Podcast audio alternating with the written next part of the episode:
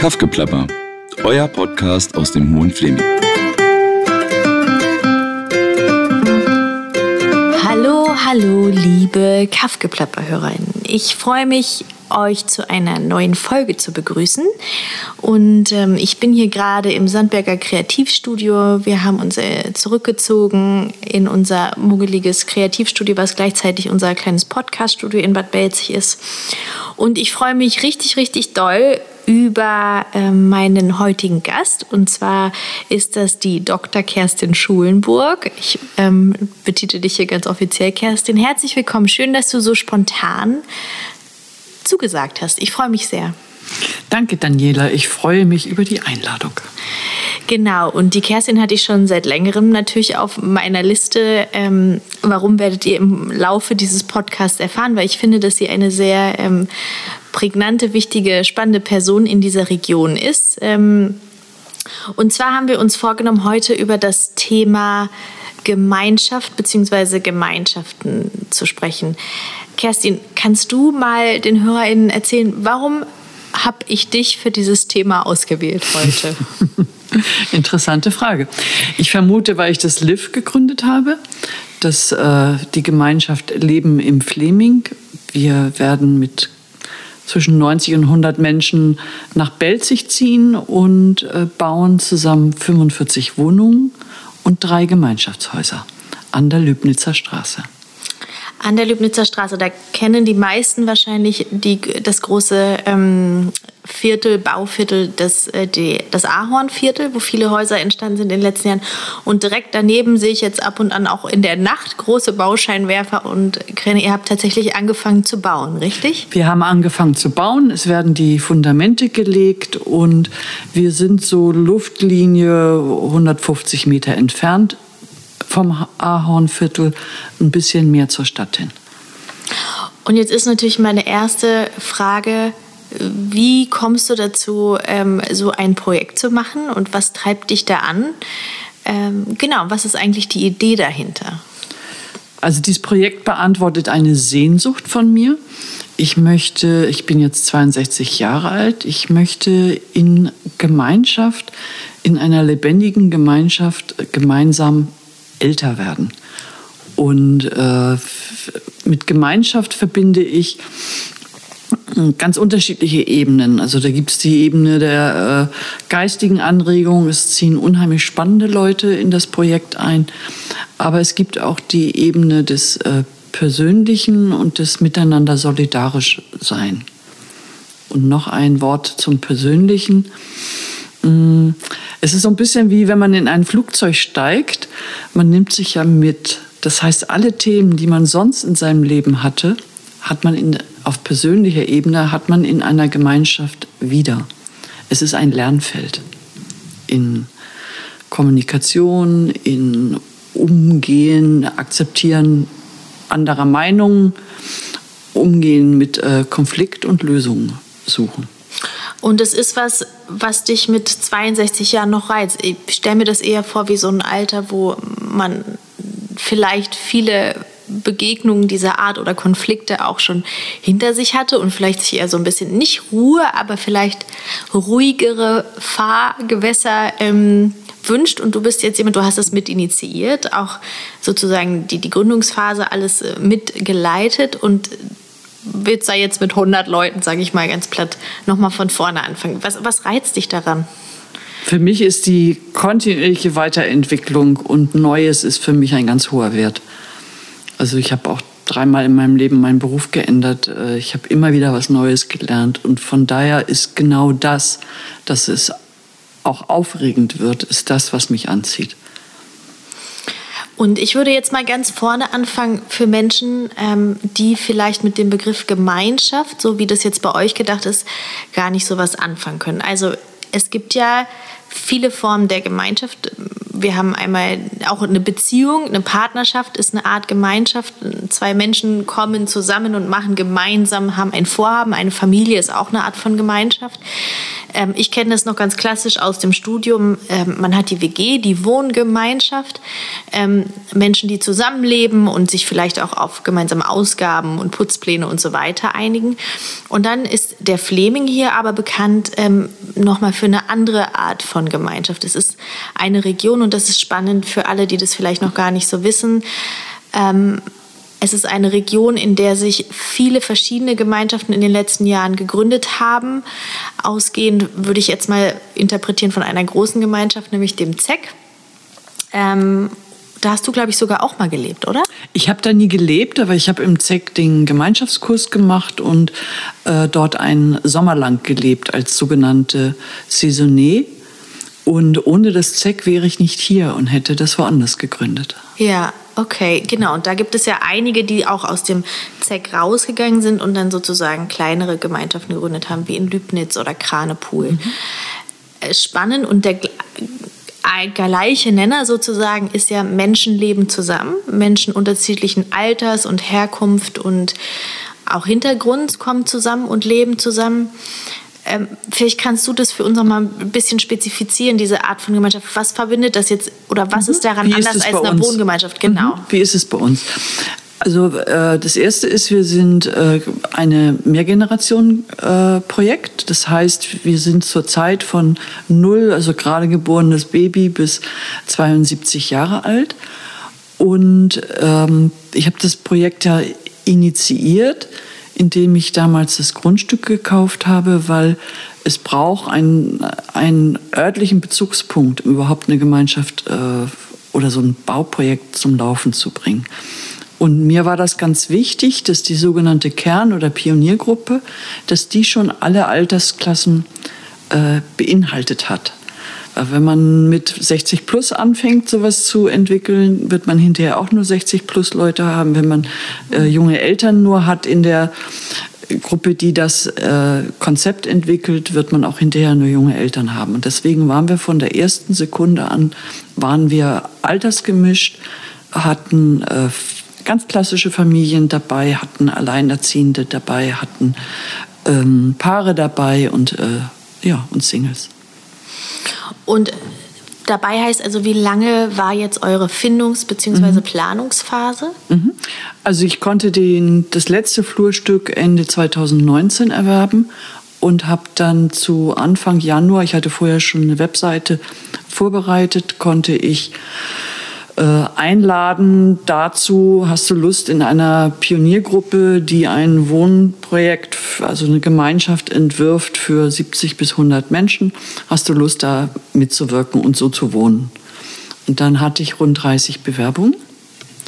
Und aus den 30 Bewerbungen habe ich bewusst nicht alleine, weil die Initiatorenrolle ist ja auch eine, sagen wir eine äh, heikle, habe ich gemeinsam mit A, dem äh, Mitgründer von Predico und auch mit, Mitgründ, Mitinitiator von Coconut, Philipp Henschel und einer Kollegin, die ich aus meiner äh, Teamentwicklungszeit kenne, also eine Kollegin, mit der ich zusammengearbeitet habe, einen sozusagen so ein Kuratorium gebildet und wir haben 30 Interviews geführt und da heraus 13 Menschen ausgewählt, die dann die Pioniergruppe waren.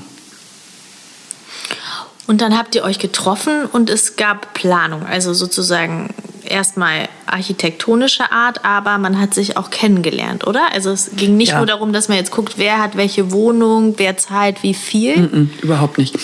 Also bevor ich das Ganze begonnen habe, weil mir war klar, dass das ein Riesenunterfangen ist, habe ich äh, 2016, 17 bin ich durch andere Gemeinschaften gefahren, unterschiedlichster Art und habe dort qualitative Interviews geführt und von denen gelernt. Wie initiiert man so etwas? Was sind Best Practices? Was sind Fehler, die man nicht äh, wiederholen muss? Und habe da heraus einen Leitfaden, wie gründe ich eine, eine Gemeinschaft, äh, entwickelt und der ist auch veröffentlicht unter äh, www.cohousing.de und habe dann auch angefangen, andere Gemeinschaften in ihrem Werdungsprozess zu begleiten. Das heißt, ich hatte ein relativ klares Bild, was braucht es, damit im Grunde fremde Menschen miteinander eine Gruppe und eine Gemeinschaft werden können. Und was braucht es dafür? Also am, ganz am Anfang, also ich habe sozusagen unter vier Überschriften eingeladen zu diesem, zu dem Projekt, äh, damals hieß es noch äh, Wohnprojekt Fleming. Und nachdem sich die Menschen gefunden haben, also nachdem wir sozusagen startklar waren, äh, habe ich dieses Papier beiseite gelegt und unser erster gemeinsamer Workshop war ein Leitbild-Workshop, wo wir uns darüber verständigt haben, was ist denn unsere, unser Zielbild? Wo soll denn die Reise hingehen? Wie intim darf es werden? Ähm, wie wichtig ist uns Nachhaltigkeit? Was meinst du mit intim? Ähm, wir sind sozusagen unter dieser Überschrift individuell und gemeinsam. Das heißt, es gibt Rückzugsräume. Jeder hat seine eigene Wohnung, sein eigenes Bad und seine eigene Küche als Familie, Paar oder Einzelperson. Mm, das eröffnet Rückzugsräume. Und diese Rückzugsräume, also dass ich sozusagen auch gesicherte Bereiche habe, wo ich für mich sein kann, eröffnet auch das, dass ich mich freue, wenn ich aus der Haustür heraus trete. Ja, das ist spannend. Das habe ich nämlich in vielen, sage ich mal, Gemeinschaften oder werdenden Gemeinschaften gesehen, dass oft das, das Problem war, gerade wenn es um Familien geht, die Küche. Dass halt es sehr schwierig ist, ähm, gerade für Familien, die unterschiedliche Rhythmen haben, wenn eine Küche geteilt wird oder der Lebensraum zu nah ist. Und ähm, so schön das auch ist, ne, auch für Kinder eine Bereicherung, viele verschiedene Leute zu haben, gibt es ja auch da im bindungsorientierten Feld immer wieder Leute, die sagen, ja, aber es ist schwieriger, die Bindung der Eltern zu halten mit den Kindern, wenn es diese Rückzugsräume nicht gibt. So. Es ist wichtig, dass die, die Familie, die, die Kleinfamilie, dass die auch ihren intimen Raum hat, wo sie zu dritt oder zu viert oder zu fünft zusammen Karten spielen, auch mal wirklich unter sich sind, wo sie einen Abendbrottisch haben, wo sie unter sich sind. Und gleichzeitig aufgrund unserer Größe, dass wir eben irgendwo zwischen 90 und 100 Menschen landen wir jetzt, äh, können wir gewährleisten, dass wir einmal am Tag kochen. Weil es reicht völlig, wenn 30 Leute kommen. Mhm. Und ich gehe vielleicht zwei bis dreimal die Woche hin und an den anderen Tagen habe ich beruflich was anderes zu tun oder ich bin verreist oder was auch immer. Aber äh, sozusagen dieses kontinuierliche Angebot kann aufrechterhalten werden. Also und ich höre zum einen ja. ein Satz noch. Und das ist auch so ein, so ein Grundprinzip bei uns. Es gibt ein Kann, aber es gibt kein muss. Aber es gibt wahrscheinlich schon Stellen, an denen man auch verpflichtet ist? Ja, es gibt jetzt in dieser ganzen äh, Gründungs- und äh, wir sind ja eigentlich jenseits der Gründung, aber in, bis, bis zum Einzug treffen wir uns einmal im Monat ein Wochenende. Und äh, also ich hatte am Anfang gesagt, ein Teil des Rezepts ist ein gemeinsames Leitbild und damit zu beginnen. Und ein zweiter Teil des Rezepts, wie kriegt man das hin, erfolgreich zu gründen, ist, dass wir an diesen Wochenenden immer professionell extern begleitet sind. Mhm. Und da haben wir sogenannte Berlin-Wochenenden, wo im Wesentlichen inhaltliche Entscheidungen getroffen werden und wir soziokratisch äh, begleitet werden. Kannst du noch mal für Leute, die das vielleicht nicht ja, kennen, Ja, ich habe schon eben zu dir hingeblickt. Die interessante Frage ist ja, und deswegen gab es eben auch erst eine Kerngruppe mit ursprünglich äh, mit mir 14 Mitgliedern ist, wie trifft man denn in so einer großen Gruppe und auch mit 14 Leuten Entscheidungen zur Architektur, zur Rechtsform, zum Finanzierungskonzept, äh, zum städtebaulichen Konzept äh, und so weiter und so weiter. Also der Entscheidungen ist kein Ende.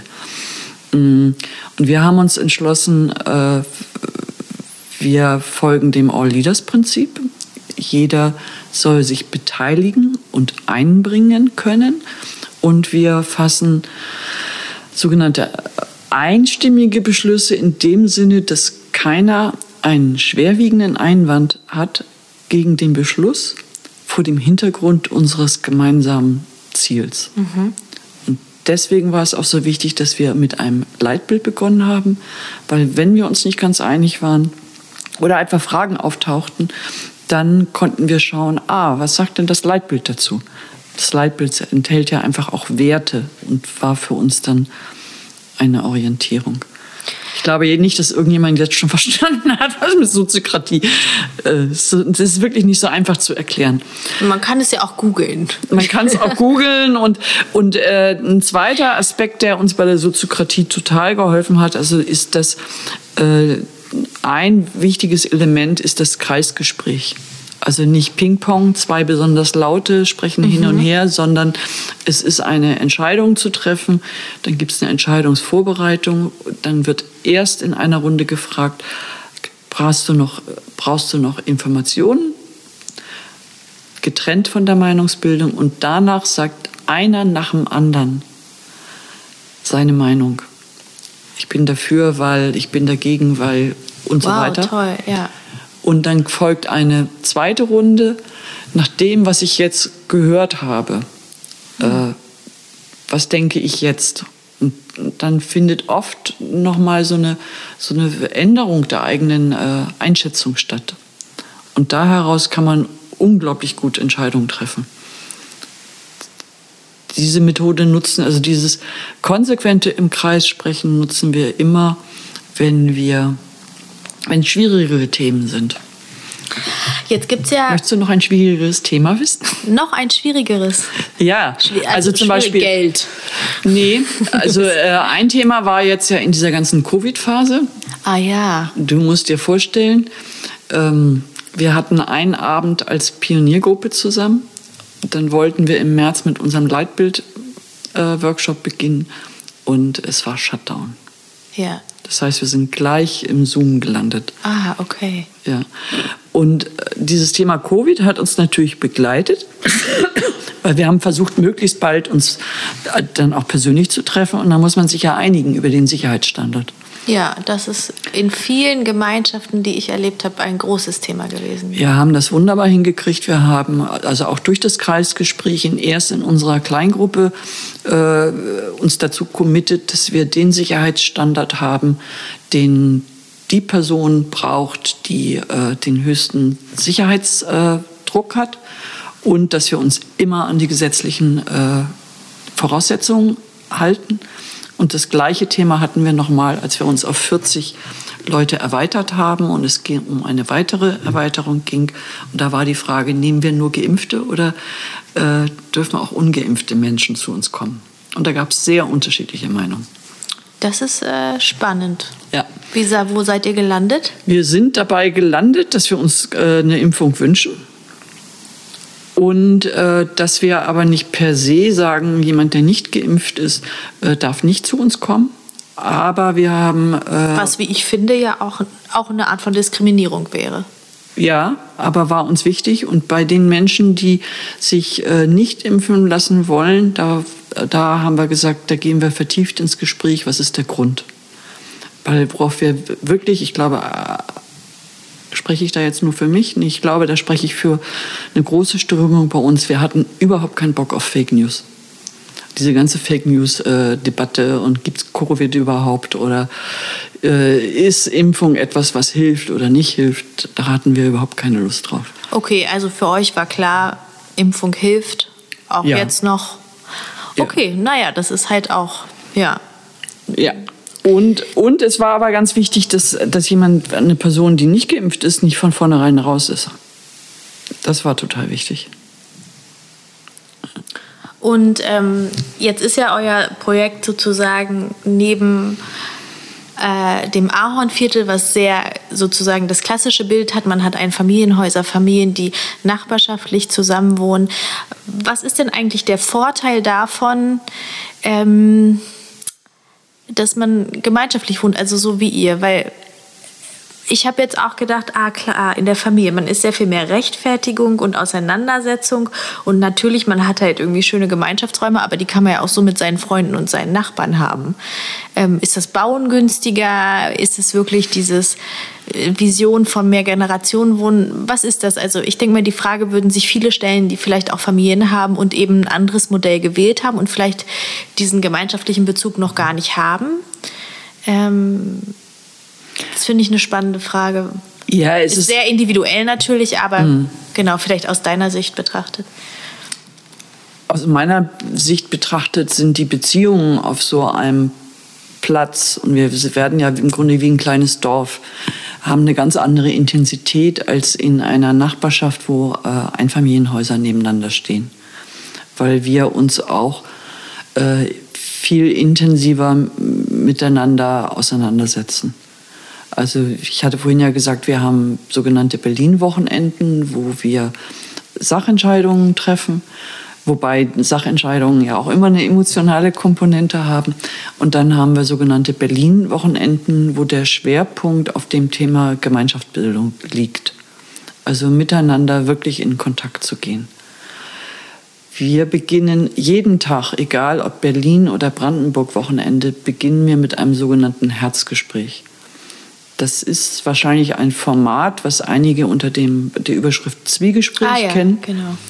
Also es funktioniert so, dass wir uns äh, eine knappe halbe Stunde Zeit nehmen, immer zwei Menschen zusammengehen und äh, Partner A erzählt zehn Minuten lang von sich. Zu, entweder ist es ein gemeinschaftsbezogenes äh, Thema, Frage oder einfach, wie geht es dir gerade? Ist unterschiedlich, wie wir das jeweils als Format haben. Und die andere Person kommentiert nicht, auch nicht mit dem Gesicht, also mit Mimik, sondern ist einfach als aufmerksamer, aufmerksame, präsente Zuhörerin da. Dann kommt ein Gong, dann ist äh, eine gute, gefühlte Minute Schweigen und oft schließen beide Partner dann den die Augen, um sich im Moment wieder ganz bei sich anzukommen. Und dann erzählt Partner B von sich. Und das schafft eine, also es ist ein sehr intimer Raum. Es schafft eine große Verbindung, weil wir wissen voneinander. Wir wissen mehr voneinander, als wenn wir in Einfamilienhäusern nebeneinander leben. Wen das äh, interessiert, es gibt übrigens auf äh, YouTube, kann man finden, Vera Birkenbiel, eine äh, bekannte Soziologin, die das empfiehlt als wenn Sie nur das eine machen, um Ihre Beziehung zu retten, dann machen Sie Zwiegespräch. Äh, da gibt es so einen netten Clip von ihr dazu. Ja. Genau. Nur mal so am Rande. Und es ist, also ich erlebe das jedes Mal wieder, es ist einfach, es verändert die Atmosphäre im Raum total. Und es schafft uns eine wunderbare Basis, um auch komplizierte inhaltliche Themen an dem Tag äh, gemeinsam konstruktiv zu lösen. Aber würdest du sagen, dass die Menschen, die bei euch mitmachen, dann schon alle einen gewissen Hintergrund haben, gemeinschaftlich oder alternativ oder was auch immer, weil nicht jeder kennt sowas wie Zwiegespräch oder ist sozusagen, kann sich an der Stelle öffnen. Ähm, das ist ja, das erfordert ja schon so eine gewisse Art von Kenntnis. Mhm. Ähm, es ist schon sogar Teil äh, unseres Leitbilds. Unser zweit, zweiter Leitsatz lautet, wir äh, äh, pflegen ein intensives Miteinander. Und das haben wir schon dann auch untersetzt mit den Praktiken. Eins davon ist das Herzgespräch. Und wir ziehen Menschen an, die genau darauf Lust haben. Also die auf dieses äh, intensivere Miteinander Lust haben, die auf nachhaltig Leben Lust haben und die auch Lust haben, ähm, das Potenzial, was eine Gruppe eröffnet, auch gemeinsam aktiv zu werden, ähm, die das anzieht und die auch Lust haben auf die, es bedeutet einfach auch Energie und Zeit. Das mhm. ist auch eine Form von Beziehungspflege, die so eine Gruppe braucht. Ja.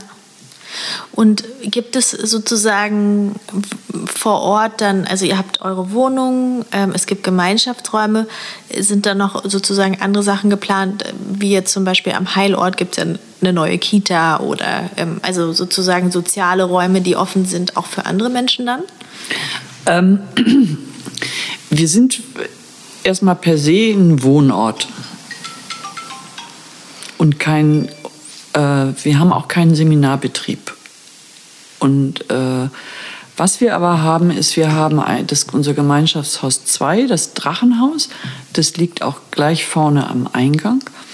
Und dort werden Gästezimmer drin sein, Coworking Space und auch so eine Art Pop-up-Café. Und dieses, die Fläche, die man auch als Pop-up-Café nutzen kann, die kann man auch anmieten, wenn man, wenn man sowas, sowas braucht, also für ein Gruppentreffen oder was auch immer. Und, und da sind wir dezidiert geöffnet in die Region. Weil Ah ja. unser vierter Leitsatz ist, wir sind ein aktiver Teil der Region. Ah ja, da bin ich gespannt, wie ihr das schafft, denn ich bin an der Stelle als äh, Kommunikations- und Öffentlichkeitsarbeitsexpertin in der Region sehr kritisch gegenüber den Gemeinschaftsprojekten, die es bis jetzt gibt, weil ich finde, dass da an vielen Stellen das nicht erfolgreich gemacht wurde, ehrlich gesagt. So, äh, erklär mir das mal näher. Ähm, ich finde, dass nicht eine nachhaltige Verbindung besteht zwischen den Menschen, die hier vielleicht immer schon leben, hier sozialisiert sind und den Gemeinschaften, die dazugezogen sind, auch Gemeinschaften, die lange hier sind, haben das vielleicht in Ansätzen geschafft, aber es bestehen für die Zeit, die sie hier sind, meiner Meinung nach noch sehr viele Vorurteile oder auch wenig Schnittpunkte, weil es zu nah an dem nicht, also zu weit weg von dem ist, was eigentlich sozusagen äh, gebraucht wird. Und ähm, genau, ich finde es spannend, weil wir mit dem Sandberger auch versuchen, wirklich alle Szenen zu bedienen. Das haben wir bis jetzt geschafft. Und es geht vor allen Dingen dann, wenn man auch Menschen hat, die auch in der Region, sage ich mal, geboren wurden und nicht aus der jeweiligen Bubble kommen, in der man sich selber befindet. Ähm, deshalb bin ich Würdest- gespannt, wie ihr das machen Ja, werdet. würdest du sagen, dass das Coconut das erfolgreich gemacht hat? Ähm, ja, ich würde sagen, dass das Coconut, ja, auf jeden Fall. Also nicht nur, weil es meine Freunde sind, sondern weil ich wirklich finde, dass sie das äh, gut gemacht haben. Ähm, gleichzeitig haben die mit ihrer Lage sozusagen ein Ding. Also ich merke halt ganz doll, dass ne, alleine in Belzig jemanden in Belzig zu einem Ort zu bringen und für etwas zu interessieren schon eine Herausforderung ist und dann sozusagen Belziger, die dann mit ihren Kindern oder so nach Kleinglien fahren. Also die haben tolle Feste und so. Also Feste sind auf jeden Fall ein Ding. Und auch äh, vom Selbstverständnis merke ich, ähm, nicht elitär rüberkommen oder so dieses, das ist auf jeden Fall ähm, ja auch immer wieder Fragen und eine Einbindung. Aber ich genau bin gespannt. Wir sind ja mit dem Sandberger da auch ähm, am Anfang. Wobei ich da schon gemerkt habe bei den Veranstaltungen, es war immer sehr durchmischt und es hat mich zum Beispiel sehr gefreut, weil das ähm, für mich sehr wichtig war.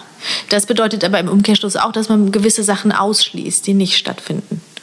Also ähm, genau, ich habe halt, wir haben ein paar Anfragen gekriegt, wo ich dann gesagt habe, okay, das ist schade, weil dann kommt man direkt wieder in so ein Klischee rein, vielleicht von einem Ort. wo was, Ich äh, glaube schade nicht, dass wir in diesem Klischee landen, weil äh, ähm, es gibt eine große Lust, sich hier vor Ort äh, zu verbinden, ähm, Teil des Ganzen zu sein, nicht separat zu laufen, nicht äh, nur so ist es richtig Haltung.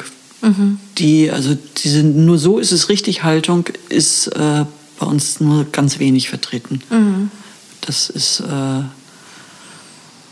nee. Aber Und es ist dann, schon ja. dann ist es ja auch so, dass äh, wir kommen ungefähr mit 25 Kindern. Mhm.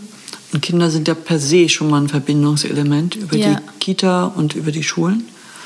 Und ähm, also ich bin auch gespannt, aber ich glaube, dass und ich muss auch sagen, ich persönlich, also auch jetzt in der Nachbarschaft, in der ich äh, lebe oder in der Stadt mit den Menschen, wo ich äh, Kontakt habe, ich habe nie das Gefühl, dass ich da äh, abgelehnt, nicht gewollt oder sonst was bin oder als die äh, ich persönlich finde den Belzig, also auch von den Einheimischen erstaunlich offen. Die sind total offen, aber es gibt verschiedene Formate, wo ich sage, ah, da tauchen immer wieder die gleichen Gesichter auf. Und das sind nicht die Leute, die sozusagen hier auch in den Sportvereinen sich engagieren und so. Also das finde ich schon spannend. Ähm, Kommen wir jetzt eigentlich vom Thema ab? Nein, wir haben ja keinen, wir müssen nicht die ganze Zeit über Gemeinschaft reden. Das hängt ja Mir wäre das zusammen. wichtig, weil ich habe da noch zwei, drei Punkte, die Ja, ja. echt, äh, die mir wirklich äh, am Herzen liegen. Aber es hängt halt zusammen, weil ich halt finde, dass es eine große Frage ist, wenn man eine Gemeinschaft oder einen neuen Ort ähm, gründet, sozusagen die Frage der Einbindung. Aber das hast du schon beantwortet. Kinder Also, sind ein äh, großes Ding. Ihr öffnet euch in die Region. Ja, es ist unser, unser, unser, also und wir haben vier Leitsätze insgesamt und das ist äh, einer unserer vier Leitsätze, dass wir ein aktiver Teil der Region ist. Das ist uns total wichtig. Und es ist aktuell und ich glaube, jeder der Belziger, die hier schon mal selber gebaut haben, äh, wissen das auch. Also so ein Hausbau, also über unser, unser Häuserbau, das schluckt im Moment wahnsinnig viel Energie. Wow, ja, das, Das glaube äh, macht uns, äh, also wir haben im Moment noch gar nicht die, die Kapazität, uns wirklich äh, um hier vor Ort zu kümmern, wobei von uns schon etliche bei den Klimawerkstätten dabei sind und ähm, und dafür die Anfahrt von Berlin auf, auf sich ja, nehmen. Toll. Und ähm, habt ihr so einen Zeitplan ungefähr? Ihr habt jetzt angefangen zu bauen. Mhm. Ähm, weiß man schon oder so ungefähr, wann es fertig sein soll? Also wir möchten, dass die Kinder, die eingeschult werden oder ihre Schule wechseln äh, müssen, dass die zum äh, äh, neuen Schuljahr in vier, 2024 äh, hier sind. Ob wir das schaffen, ist im Moment noch nicht ganz abzusehen. Also auf jeden Fall haben wir jetzt in der Bauphase den Wohnhäusern Priorität gegeben. Und wie viele Wohnhäuser oder Wohneinheiten werden das insgesamt werden? Also wir haben vier Häuser, also es sind äh, Mehrfamilienhäuser und, äh, und 45 Wohnungen. Ah ja, toll. Und ihr habt auch aktuell, ich habe ich auf eurer Webseite gelesen, noch Kapazitäten. Also es hat immer, es schwankt immer wieder. Es ist, also das gehört eben auch in der, in der Größe dazu, dass Lebenspläne sich ändern oder man feststellt, wow, ich kann doch, meine Kinder sind doch noch nicht flügge und ich muss doch noch in, am jetzigen Wohnort bleiben. Oder, oder, oder, also wir haben, aktuell haben wir ähm, vier kleinere Wohnungen, das sind Zweizimmer- und Dreizimmerwohnungen, die jetzt ja, morgen wieder ans Netz gehen. Und wie läuft das ab? Man meldet sich dann einfach bei dir, bekundet Interesse? Mhm, Nicht bei mir. Ah ja, nicht bei, bei jemandem von euch. Nee, auf, und man meldet sich auf, also wir veranstalten digitale Infoabende, wo, im, ähm, wo im Grunde alle inhaltlichen Themen in anderthalb bis zwei Stunden erklärt und besprochen und Rückfragen beantwortet werden. Danach laden wir die Unverwüstlichen, die, weiterhin Lust haben, ein zu einer Grundstücksbesichtigung. Das, ist so ein, das dauert dann insgesamt so viereinhalb bis fünf Stunden. Und bei der Grundstücksbesichtigung gehen wir immer nach dem Grundstück ins Coconut und fangen da auch schon an mit Kreisgespräch und sozusagen erfahren, wie wir miteinander sind und gemeinsam Mittagessen und Kleingruppen, warum will ich in Gemeinschaft und so weiter und so weiter. Und entweder schon direkt davor äh, kann man sein, wir haben einen Bewerbungsbogen, den füllt man aus und schickt es an unsere Website. Und äh, dann bekommt man zwei Interviewpartner. Und diese beiden Interviewpartner, die führen dann so ein halbstündiges äh, Interview und da geht es um, ja, passt es zu uns oder passt es nicht? Und wir entscheiden sehr dezentral. Das heißt, diese Interviewpaare haben von uns das volle Mandat zu sagen, grün passt super, gelb hm, wissen wir nicht so richtig und rot passt nicht. Zu sagen, das heißt, das ist die erste, das erste Tor, durch das man durch muss. Dann gibt es es manchmal, dass sich zwei Parteien auf die gleiche Wohnung bewerben. Dafür haben wir einen Neuaufnahmekreis, der auch divers zusammengesetzt ist. Also divers, jemand Jüngeres, jemand Älteres, jemand, der Kinder am Platz hat, ähm, jemand aus dem Neuaufnahmekreis, der diesen ganzen Prozess sowieso äh, begleitet. Und die wägen dann ab, wie gehen wir jetzt damit um. Oder mit wem sprechen wir nochmal, ob vielleicht nicht doch die andere Wohnung passt oder, oder, oder. Und an der Stelle und auch davor prüfen wir auch, ob 40 Prozent Eigenkapital, was wir brauchen, ob das vorhanden ist oder nicht. Und dann wird man eingeladen zu einer Probephase. Und die Probephase dauert drei Monate. Und in dieser Probephase muss man an den Wochenenden teilnehmen und kriegt einen Eindruck, passt es für mich oder ist es mir doch zu anstrengend? Und dann nach diesen drei Monaten kommt äh, der Antrag, in die Genossenschaft aufgenommen zu werden. Und da gibt es dann soll ich das noch erzählen? Ich glaube, das führt Ja, jetzt ja. ein bisschen ins Detail. Ja, aber ja, für aber alle, dann die, und dann genau. wird, kommt, erfolgt die Genossenschaftsaufnahme. Da sind dann auch wieder so 10, 12 Leute beteiligt. Ja, also genau, es gibt freie Kapazitäten in eurem Ja, Projekt. aktuell vier Wohnungen. Vier Wohnungen. Ähm, für alle, die sich da mehr informieren möchten, beziehungsweise ähm, das spannend finden, die Webseite ist www. Leben Bindestrich im Bindestrich Fleming.de. lebenimfleming.de, genau. Und sag mal, wie lange lebst du denn eigentlich schon im Fleming? Ich bin seit 2013 hier. 2013. Und vorher warst du auch in Berlin, oder? Ich war seit 1984 in Berlin. Wow. Und bist du mit wehenden Fahnen aus Berlin weggezogen oder mit schwerem Herzen? Ich habe mir so ein bisschen Zeit gelassen. Also wie gesagt, war ich erst in Zeck und dann habe ich erstmal eine äh, kleine Wohnung, so eine anderthalb Zimmerwohnung äh, gemietet in Preußnitz und hab's, äh, hatte dann noch bestimmt anderthalb Jahre ein WG-Zimmer in, in Berlin und habe es ausprobiert. Und ich habe mich dann so wohl gefühlt, dass ich gesagt habe, ich bleibe hier. Dann sind wir beide im gleichen Jahr hier gelandet. Okay. Ich bin auch 2012, 2013. Und fühlst du dich hier mittlerweile, würdest du sagen, das ist dein Zuhause? Fühlst Ja. du dich heimisch? Ja. Was, was braucht es für dich, um dich so zu fühlen? Ist es einfach ein Gefühl oder gibt es externe Faktoren, die das beflügeln sozusagen? Also meine menschlichen Verbindungen hier, dann die Lebendigkeit der, der Region, also der vielen Projekte, die es hier auch gibt, dass ich mich ähm, mit der Landschaft sehr wohl fühle und ich fühle mich mit den Brandenburgern auch sehr wohl. Also ich bin ursprünglich aus Hamburg. Ah ja, Ja, Hamburg ist ja auch ein bisschen trocke, trockenes äh, Pflaster und das passt ganz gut. fehlt dir manchmal das Meer? Ja, Das schon, ne? also der Fleming am Meer, das wär's. Das, das denke ich auch immer. Das ist, äh, ja. Der Satz ist hier bestimmt schon oft gefallen. In der Form noch nicht. Nee, Berge hatten wir öfter auch schon natürlich, aber ja, das Meer ist auf jeden Fall. Ähm, und hast du zwischendurch mal überlegt, wieder zurück nach Berlin zu gehen oder kam das gar nicht für dich in Frage? Ich kann mir nicht mehr vorstellen, in der Großstadt zu leben. Und äh, es setzt aber auch voraus, dass die Groß- Großstadt in der Nähe ist. Ja. Das ist ja das äh, wirklich Gute hier. Und jetzt, ich habe ja das verpennt, die Entwicklung. Ich bin ja quasi noch im Mutterschaftsurlaub. Das halbstündliche Regionalbahn, das ist ja ähm, der Wahnsinn. Das ist echt super. Ja. Und sag mal, nebst der Gemeinschaftsgründung und der ganzen Planung und Organisation, was machst du so in deinem Leben?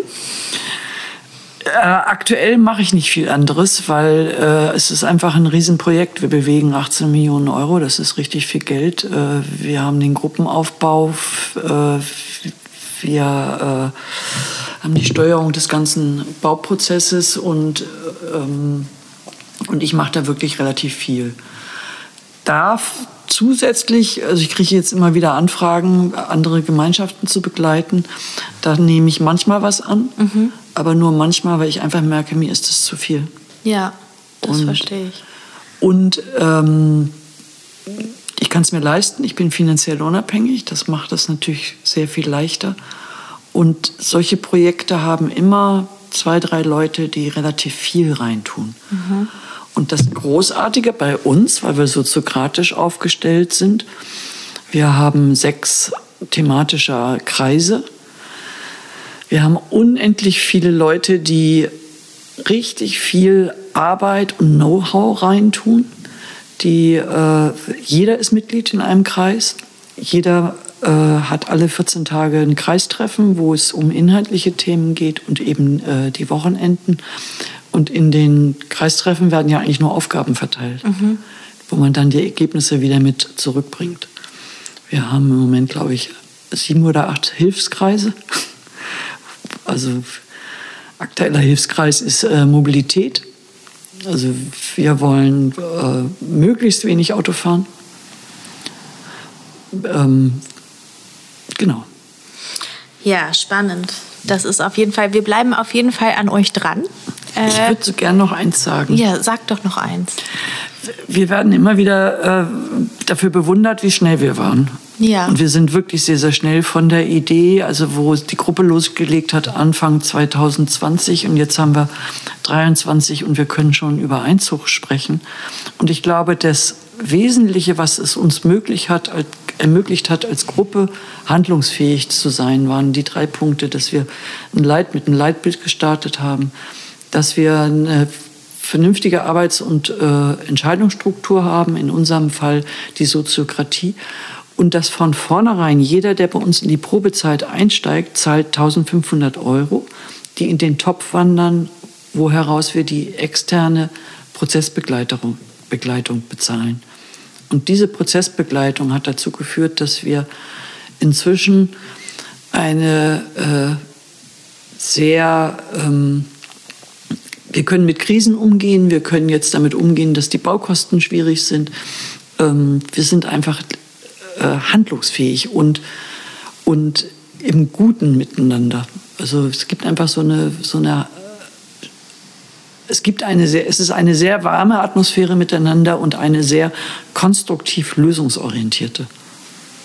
Das hört sich sehr inspirierend an und ist sicherlich auch inspirierend für Menschen, die euch nachfolgen wollen. Vielleicht sagst du noch mal die Seite, wo man dein Leitbild findet, was du gemacht hast, oder diesen Leitfaden. Ich habe es nicht gemacht, sondern die Gruppe hat den, Die Gruppe. Hat den Leitfaden. Genau. Also der Leitfaden, wie, wie gründe ich eine Gemeinschaft, den findet man unter äh, cohousing.de. cohousing.de. Wir verlinken das auf jeden Fall nochmal. Kerstin, ich könnte dir noch tausend weitere Fragen ähm, stellen. Wir sind schon bei 40 Minuten. Das ist schon einer der längsten Ups. Folgen, die wir hatten. Ähm, wer bis hierhin gekommen ist, ähm, hat sicherlich großes Interesse am Thema Gemeinschaft und ich denke mal, du bist für Fragen auch äh, offen, die wir an dich weiterleiten können oder die äh, dann persönlich an dich gestellt werden. Ich danke dir sehr. Ich wünsche euch auf jeden Fall alles, alles Gute für den Bau, dass das alles rund läuft und äh, freue mich dann, euch äh, nächstes Jahr dazu besuchen und äh, zu schauen, wer da bei euch ist und finde, hoffe, dass ihr noch ganz tolle Leute findet. Ja, und Region, aktiv in der Region. Also was wir auf jeden Fall machen werden, ist einmal im Jahr, im Jahr ein Sommerfest, wo wir äh, ganz umfangreich einladen. Da, da, das ist super. Wir lieben Sommerfeste. Kerstin, ich wünsche dir noch einen wunderbaren Tag und danke dir sehr für dieses Gespräch. Danke, Daniela.